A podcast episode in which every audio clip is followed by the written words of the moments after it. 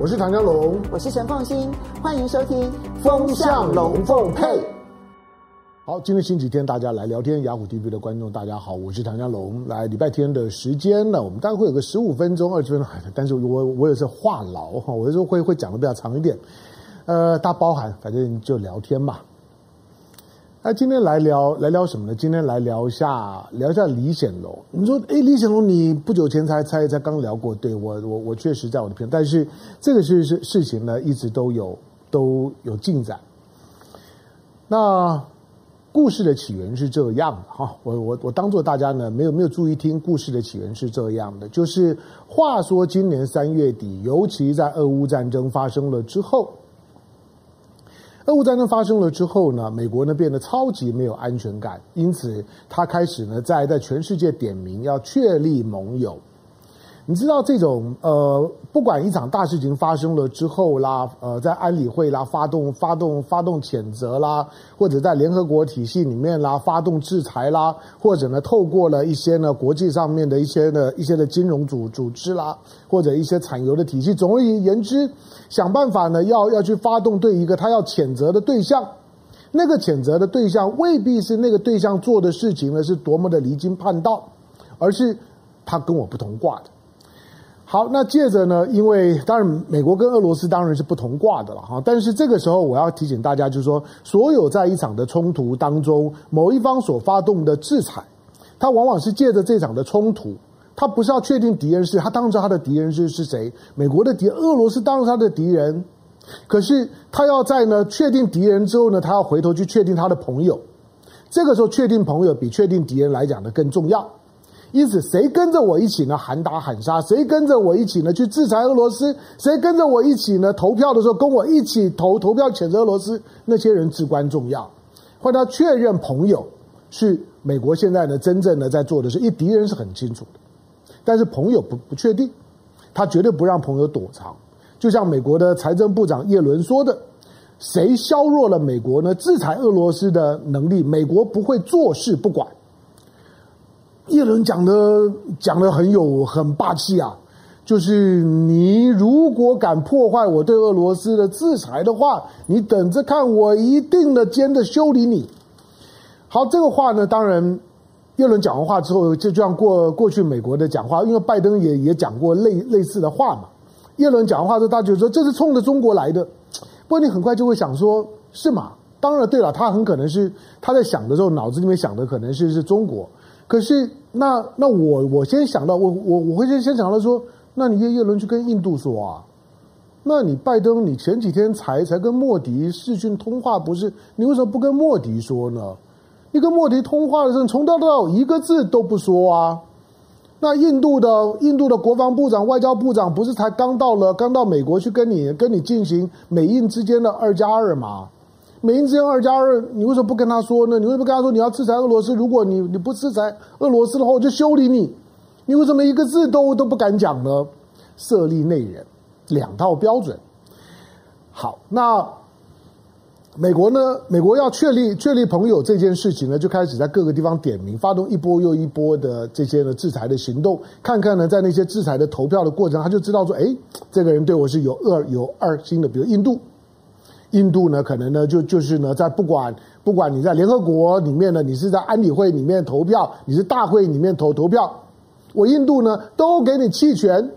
不止弃权，而且呢，我印度呢还增加了对俄罗斯石油采购，不止增加对俄罗斯石油采购，我还准备跟俄罗斯呢讨论，就我直接呢用卢布呢去付款，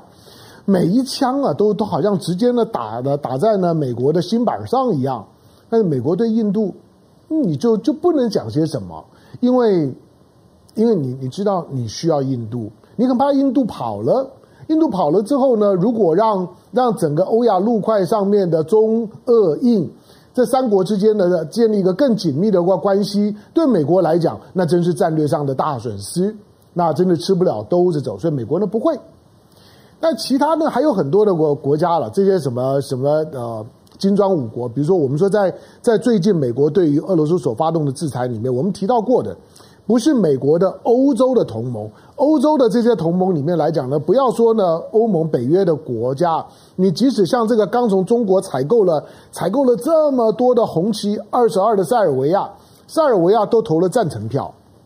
所以塞尔维亚虽然你说，哎，他他是中国的朋友，他也是呢俄罗斯的朋朋友，可是塞尔维亚呢，在在谴责俄罗斯这这件事情上面，塞尔维亚呢是跟欧盟、跟北约站在一起的，跟美国站在一起的，投赞成票。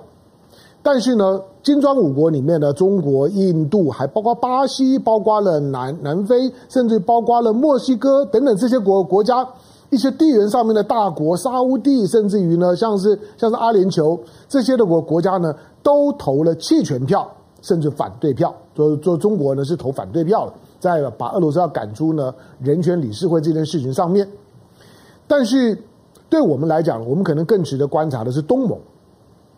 东盟的投票，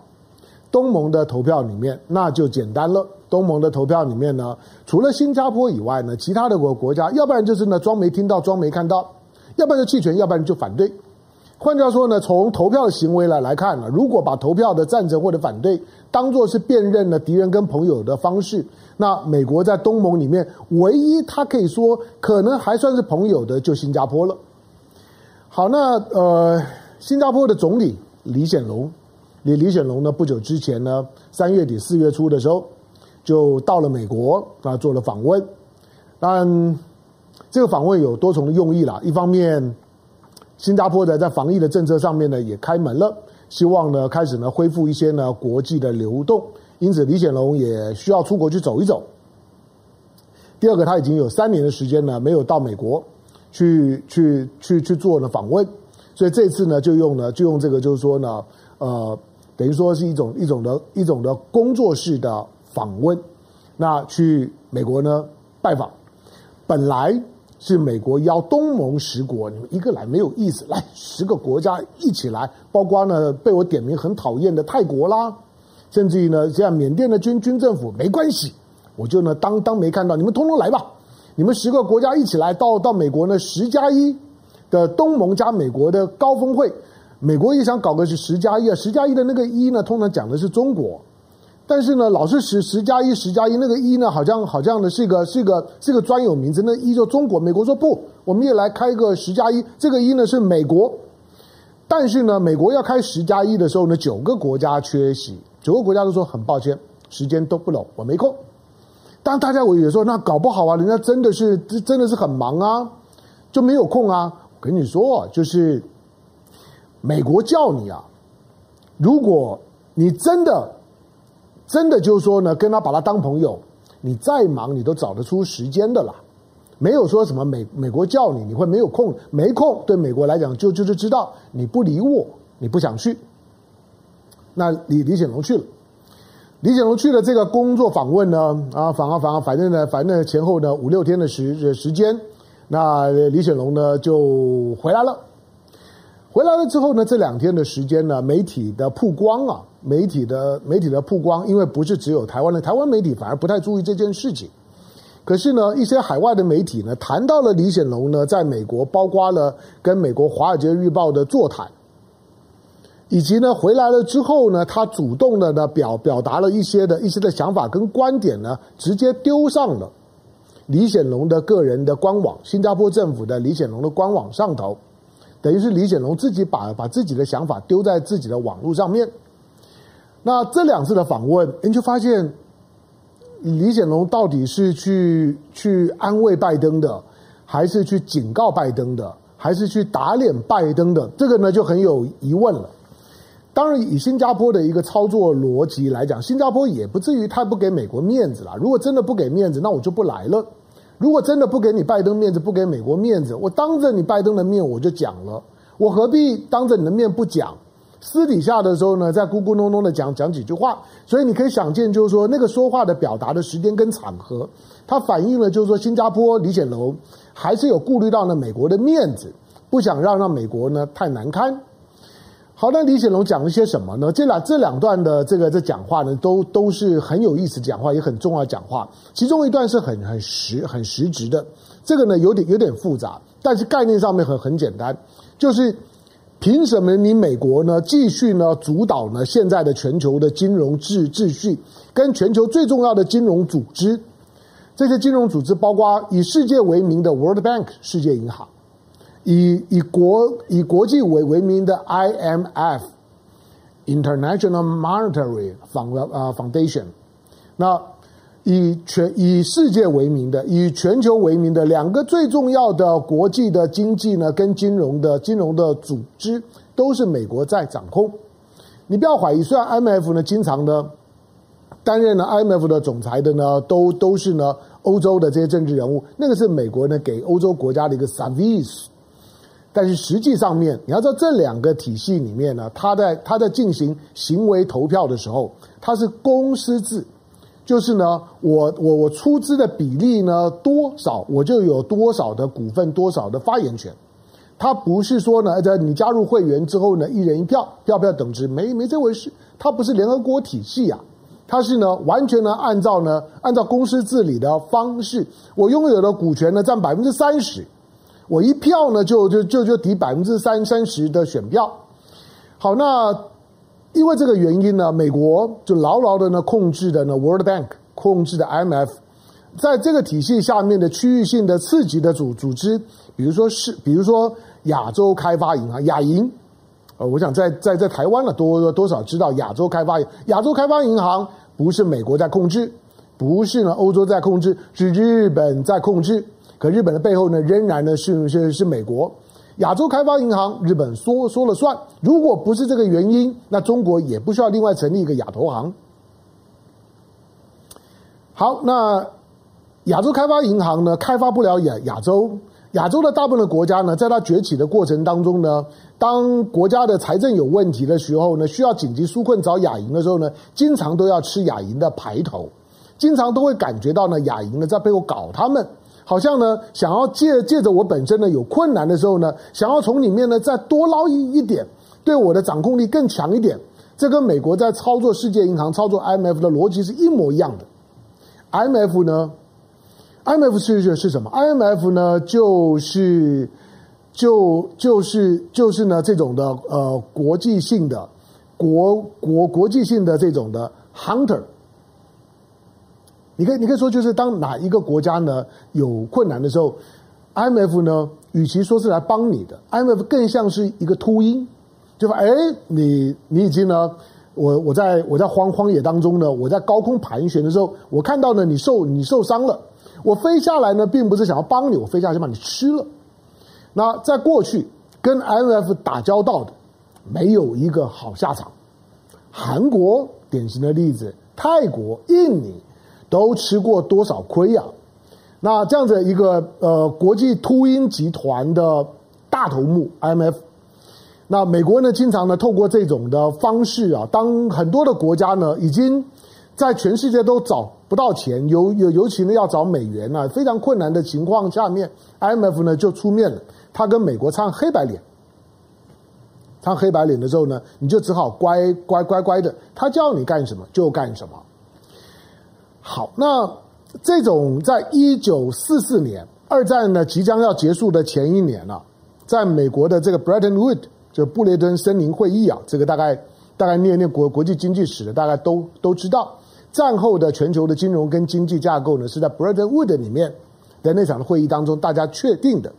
他确定了金本位制，他确就确定了呢相对的美元的优势地位，他也呢确定了战后。那对于呢这些呢这些呢战争的受难地区，包括欧洲啦，包括亚亚洲啦，包括马歇尔计划等等，大概在 Brandwood 里面呢都点到了。那 Brandwood 之后呢，当然你就看到了 World World Bank，看看到了 IMF。可是呢，这终究是一九四四年，一九四四年距离现在多久？七十几年了。七十几年前的时候，美国 Super Power。你知道二战刚结束之后呢，大概有十多年的时时间，美国一个国国家比全世界其他所有国家的 GDP，美国的 GDP 呢占，就是说它的它的它的整个的这个 GDP 呢，就占到全球 GDP 的百分之五十以上。那你说除了美美国之外呢，那还有那还哪哪个国家有发言权？其他的国家基本上，不要说什么二流国家、三流国国家，还勉强称为一个国家呢，就就不错了。好，但是经过了七十多年之后，美国呢可以说呢呼风唤雨，颐指气使，我叫你往东，没有人敢敢往西，不然呢我就断了你的金援的那个那个时代还存在吗？某种情况下还还存在，美国仍然是个 super power，美元仍然非常的强势。可是呢，就国际的经济板块的发言权跟影响力的基本的概念来讲，三个指标很重要。第一个，你这个国家的 GDP 是一个什么样的规模占比如何？第二个，你这个你这个国家呢，现在在在全球贸易当当中的比重如何，占比如何？你到底呢，在全球贸易呢，这个最需要钱，因为所有的所有的钱大部分都拿来做做贸易的。那在全球贸易当中，你的占比如何？第三个，当然呢，是你这个国家的经济发展水平呢如何？好，那以这三个条件来来看的时候，你要知道，一九四四年的 Bretton wood 的时候，还没有中国，还还没有现在的中华人民共和国，那个时候只有中华民国。中华人民共和国是一九四九年国共内战结束，呃，当然很多人说还没有结束。对了，但是一九四九年大陆呢沦陷了之后，中华人民共和国在呢北北京的天安门城楼上站起来了。那个时候呢，一九四九年才有现在的中华人民共和国。那你现在的二零二二年，今天的中华人民共和国，今天的大陆和一九四九年的大陆，你看它的经济的体量。那个相相差岂可以道理计？十万八千里。一九一九九三年九九四年的时候，那个时候两岸开始恢复交流的时候，一个台湾大概就是占到占到大陆的大陆的总体的经济体量的 GDP 的将近一半，大概百分之四十五左左左右。今天的台湾只占到大陆的经济体量的百分之四了。也就是说，今天台湾也还是有有成长，但大陆成长的更快。大陆现在的现在的总总经济的总量，大家都都知道，它现在大概呢接近十八兆，以去年来讲呢，十七点八兆美元，以美元计价。美国呢大概是二十二点三兆，中间呢大概还有个四兆多的差距，因为这四兆多差距应该拉得非常非常的近。美国在历史上面从来没有任何一个经济体，美国呢从它的南北战争结结束一九六五年一八六五年结束之后，一八七零年。美国呢就已经成为全球呢 GDP 呢第一名的国国家，全球最大的经济体。美国在一八七零年就已经确定了，到现在一百五十年的时间，这一百五十年里面，即使打过两次大战，即即使呢德国很强大过，法国很强大过，日本很强大过，但是老实讲，这些的国家，即使上个世纪的八零年代，日本经济最强，感觉上面已经挑战美国，威胁美国，美国呢对日本怕得不得了。很抱歉，日本那个时候的经济体量占美国的总体的经济体量也不到四成。中国现在占美国的经济体量已经七成了，七成八了。美国从来没有觉得有一个庞然大物的经济体崛起之后，竟然呢跟美国在经济上面呢几乎可以相抗衡。那日本呢？日本的日本现在的 GDP 大概就五兆，五兆大概是中国的三分之一还不到。如果从亚洲国家的角度来讲，既然叫做亚洲开发银行，亚洲国家在里面都有席位，请问你那凭什么日本呢继续觉得当年呢我出资的比例是这个样子，所以今天呢所有大小亚洲开发银行的投票就照这个出资的比例，即使你中国今天的经济实力是我的三倍，经济体量是我的三倍，即使你今天占国际贸易的总量的两成。全世界呢，有有大概三分之二以上的国家的第一大贸易伙伴都是中国，日本呢已经呢远远远的甩在后面了。可是不管亚银里面我说了算，那还叫亚银吗？那叫日银啊，那叫日本开开发银行。亚银如果继续这样运作下去，就改名叫日本开发银行就好了。同样，世界银行也一样，建造世界银行，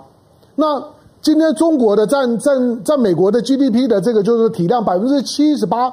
中国的贸易总量呢，比美国都还都还大。美国呢，对中国有有这么严重的贸易逆差。中国的第一大的贸易伙伴东盟，第二大呢欧呃欧盟。全世界呢，中国呢是经济所有，尤其以贸易作为推动的这样的一个经济力量。中国呢是里面最核心的。这是世界银行真正存在的目的。世界银行 MF 基本上面呢就是要扮演全球经济贸易的润滑剂。中国已经是全球最大的，就是说经济贸易体，经济体还不算了，但贸易上面来讲呢，无疑不管是呢进口跟跟跟出口，那中国在世界银行不应该有跟它一个在全球贸易占比相称的影影响力吗？不要像美国、像日本动不动的三三三成，加加两个朋友之后呢，美国跟日本站在一起。你世界银行跟跟跟什么亚洲开发银行的投票根本没有意义，因为只要美国跟立场讲好了，你什么提案你都过过过不去，都他们说了算。那可是中国明明像贸易呢，比比比美国都还都还强，中国的经济体量呢，已经跟欧盟呢差不多，已经超过日本这么多，那为什么什么都还是日本说了算呢？李显龙在讲这件事的事情，李显龙说：“你们你们有没有？”有没有检讨这件事啊？你们在今天的国际的，因为新加坡毕竟是一个，是一个，是一个，我不能说它以经贸立国，但是它终究呢是必须在一个全球化过程当中才会突出亮点的华人小人小国家，不只是地缘，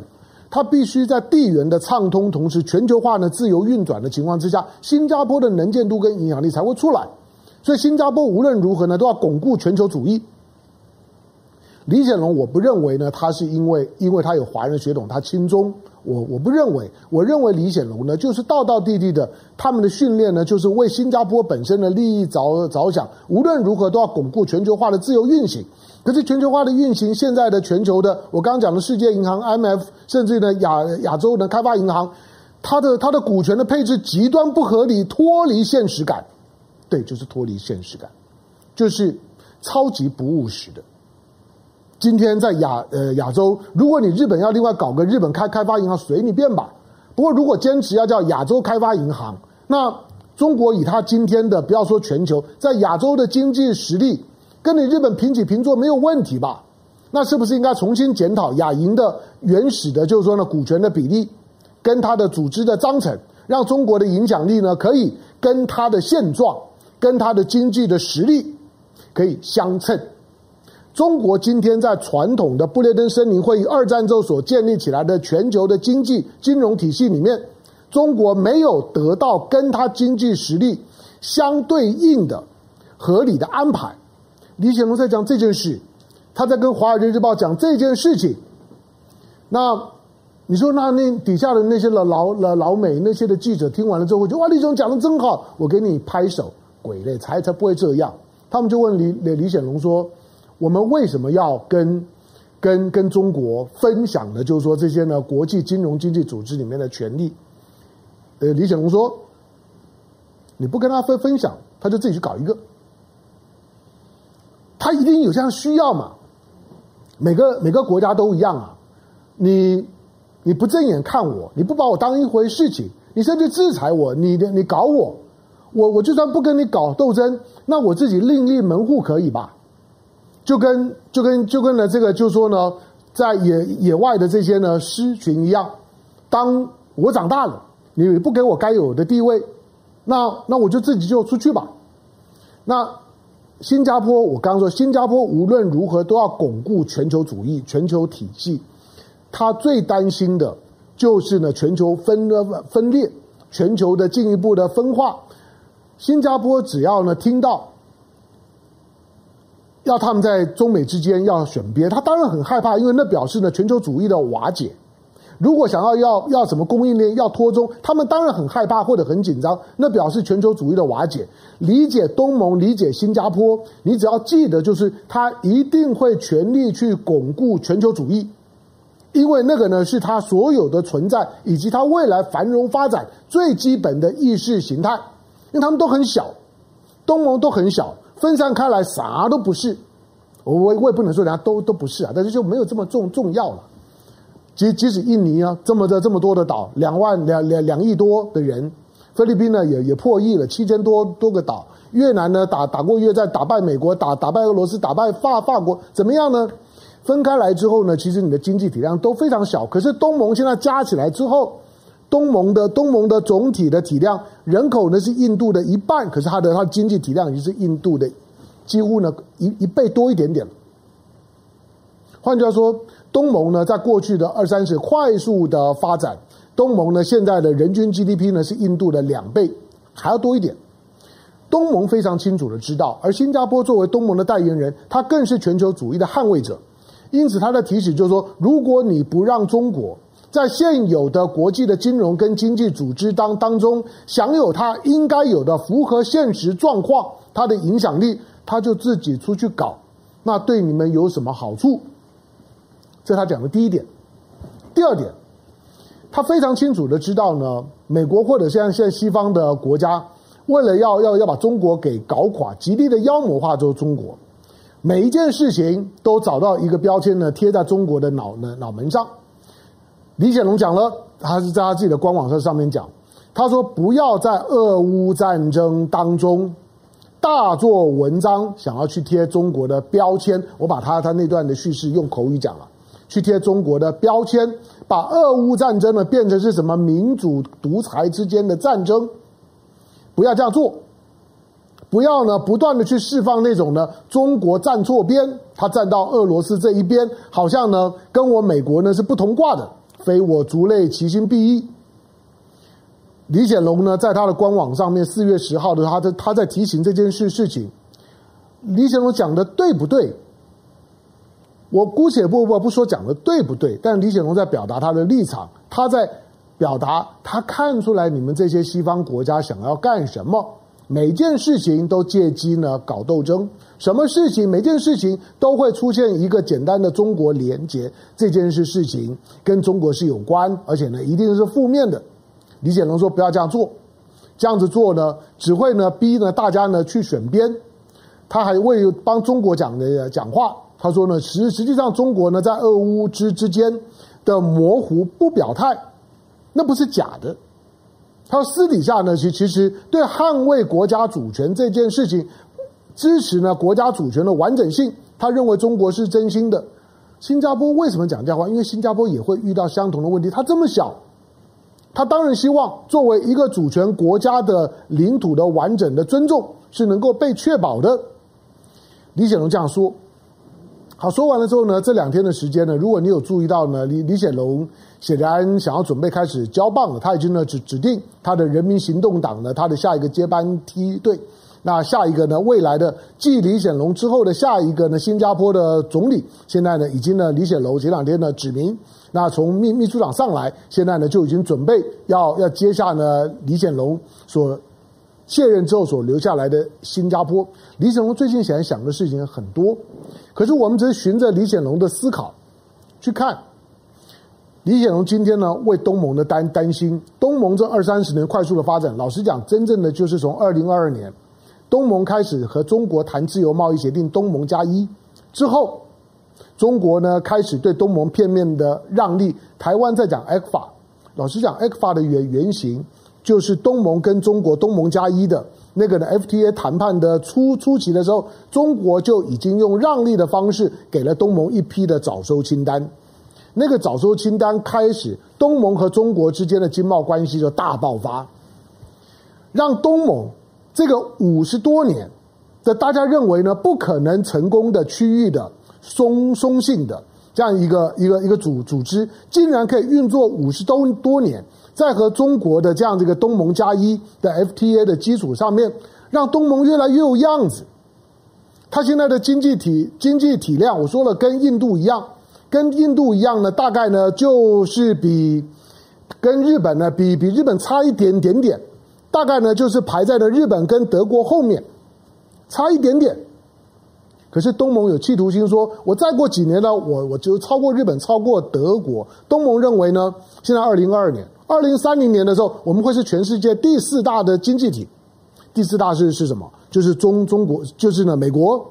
不管那个时候呢是中国第一大、第二大，就是中美，顶多呢再加上呢德国，然后再来呢就我就就就是我的东盟。东盟因为有这样的企图心，所以呢他会去思考国际经贸体系当中能不能够继续维持有效合理运作的那个全球主义的架构，必须要去巩固，必须要去修改。简单讲，李显龙讲了讲了什么？李显龙呢，在这一次的这次的访美之后呢，几个论述里面，我认为他所谈的东西，我给他一个一个一个标题，叫叫做战后秩序的修正主义，就是七十多年前，的时空环境跟现在岂可同日而语？台湾呢，常常呢讲到的，呃，当当开始呢说话不算话的时候，台湾的政客就常常呢讲到，就是说时空环境不一样。现在的国际的经贸环境，却还是呢在在在穿七十年年前非常老旧的西装，你怎么看都很很很奇怪啊！该换一套新衣服了，最少呢，起码应该修改一下。让呢现在的全球的经济、全球的金融穿那套衣服的时候，起码不要说漂亮，起码合身一点。